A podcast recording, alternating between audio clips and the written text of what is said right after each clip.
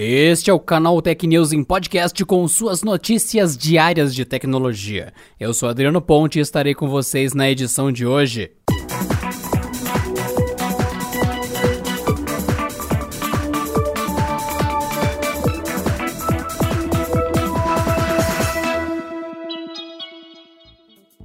A Disney deve impedir a exibição de suas atrações por canais de TV a cabo, além de encerrar a distribuição de filmes e séries em DVD e Blu-ray no Brasil. A estratégia faz parte de um plano agressivo da companhia para centralizar todo o seu conteúdo no Disney Plus, sua plataforma de streaming que estreia no país no dia 17 de novembro. Na TV a cabo, os canais que exibem atrações da Casa do Mickey devem deixar de transmiti-las assim que o Disney Plus chegar por aqui. Segundo o site Minha Operadora, a movimentação é semelhante à que aconteceu em alguns países onde o streaming já foi disponibilizado e fortalece os rumores de que até mesmo os canais da Disney devem ser encerrados no país. A empresa ainda não confirmou se realmente vai seguir por esse caminho. O que foi confirmado, no entanto, é que os conteúdos da empresa, da Lucasfilm, Marvel Studios, Pixar, 20th Century Studios e Searchlight Studios foram removidos de serviços de streaming concorrentes, como o Prime Video no mês de outubro. Já dados publicados no blog do JC indicam que o contrato da Disney com o Cinecolor, que atualmente distribui mídia física da companhia no Brasil, será finalizado em novembro sem renovação. Ainda de acordo com o blog, não há negociações com outras empresas para comercialização de mídias físicas por aqui. A movimentação também combina com uma ação semelhante nos Estados Unidos. Na prática, se toda essa estratégia se confirmar, isso significa que quem quiser assistir a qualquer conteúdo da Disney, incluindo Star Wars, Toy Story,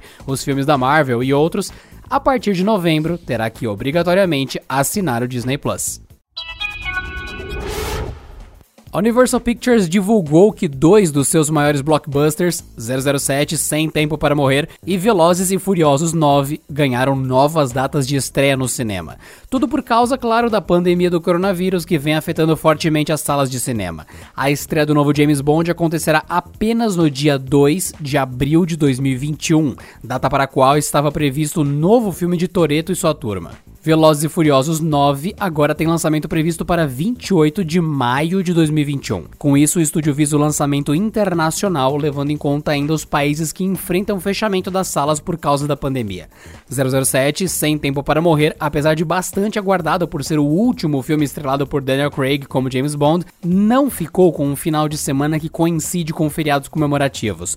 No entanto, há uma expectativa otimista quanto à bilheteria do filme que conta ainda com a abertura de Billie Eilish, o que deve atrair uma geração mais nova para o universo 007. Apesar das sanções impostas pelos Estados Unidos ao fornecimento de componentes e tecnologias à Huawei, algumas empresas já obtiveram autorizações especiais para negociar com a empresa chinesa. Segundo o site Nikkei Asia, as fabricantes japonesas Sony e Kioxia também solicitaram ao Departamento de Comércio norte-americano licenças para continuar fazendo negócios com a companhia, que é a segunda maior fabricante de smartphones do mundo. Enquanto a Sony fornece sensores de câmeras para a Huawei, a Kioxia, ex-divisão da Toshiba, fornece chips de armazenamento para a fabricante. As japonesas se juntaram à Samsung, que entre suas várias divisões fornece chips de memória, sensores fotográficos, telas AMOLED e outros componentes à Huawei. Além disso, o Google e outras empresas ao redor do mundo também tentam obter a autorização para fazer negócios com os chineses. O mercado de chips de armazenamento NAND é dominado por sul-coreanos, como Samsung e SK Hynix, japoneses da Kioxia e os americanos da Micron, Western Digital e Intel. No total, essas empresas detêm quase 98% do fornecimento global de componentes. Já no setor de sensores fotográficos, a Sony detém quase metade do mercado, seguida da Samsung e da americana Omnivision. Em tese, todas as fabricantes estão sujeitas às proibições impostas pelo governo de Donald Trump de fornecimento à Huawei. Aliás, a proibição de venda para a Huawei, responsável por uma fatia considerável do total das vendas da Kioxia, teriam sido inclusive um dos motivos para o adiamento do seu IPO na Bolsa de Valores de Tóquio.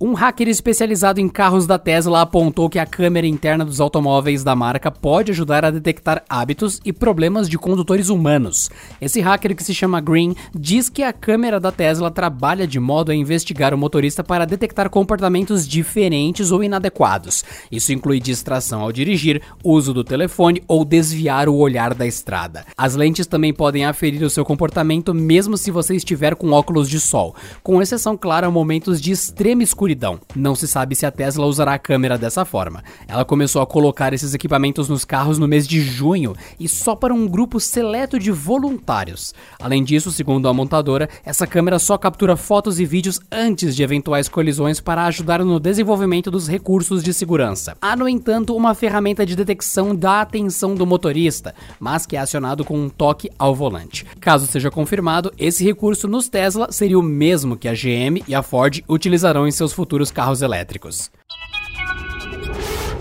A partir dessa segunda-feira, o Instagram iniciou testes para incluir a função de compras, também conhecido como Instagram Shopping, diretamente nos vídeos do IGTV. Com isso, criadores de conteúdo podem inserir links nas publicações direto para o carrinho de compra de produtos que estejam anunciando. A função se junta aos stories e ao feed como opção para detalhar produtos e oferecer link para usuários da rede social encontrarem o que precisam. Em breve, o recurso também chegará nos Reels. No futuro, as publicações do IGTV que utilizarem a ferramenta Instagram Shopping serão exibidos nas seção Shop, na aba Explorar. Por enquanto, os criadores podem marcar os produtos e o usuário será levado até a página do Shop para comprar ou ver mais informações. Com isso, você ficou por dentro dos principais acontecimentos de tecnologia de hoje. Então, acesse aí no seu celular ou computador vote.premioibest.com, tudo junto, e vote em nós no Canaltech, na categoria Conteúdo de Tecnologia. Estamos concorrendo no top 10 e contamos com sua ajuda, que ama o nosso noticiário de tecnologia. Dá essa força para nós, vote.premioibest.com. Por hoje é só, pessoal. Nos vemos na próxima terça-feira em mais uma edição do canal Tech News e Podcast. Bom descanso e até lá. Esse episódio contou com o roteiro de Rui Maciel, edição de Vicenzo Varim e editoria-chefe de Camila Rinaldi.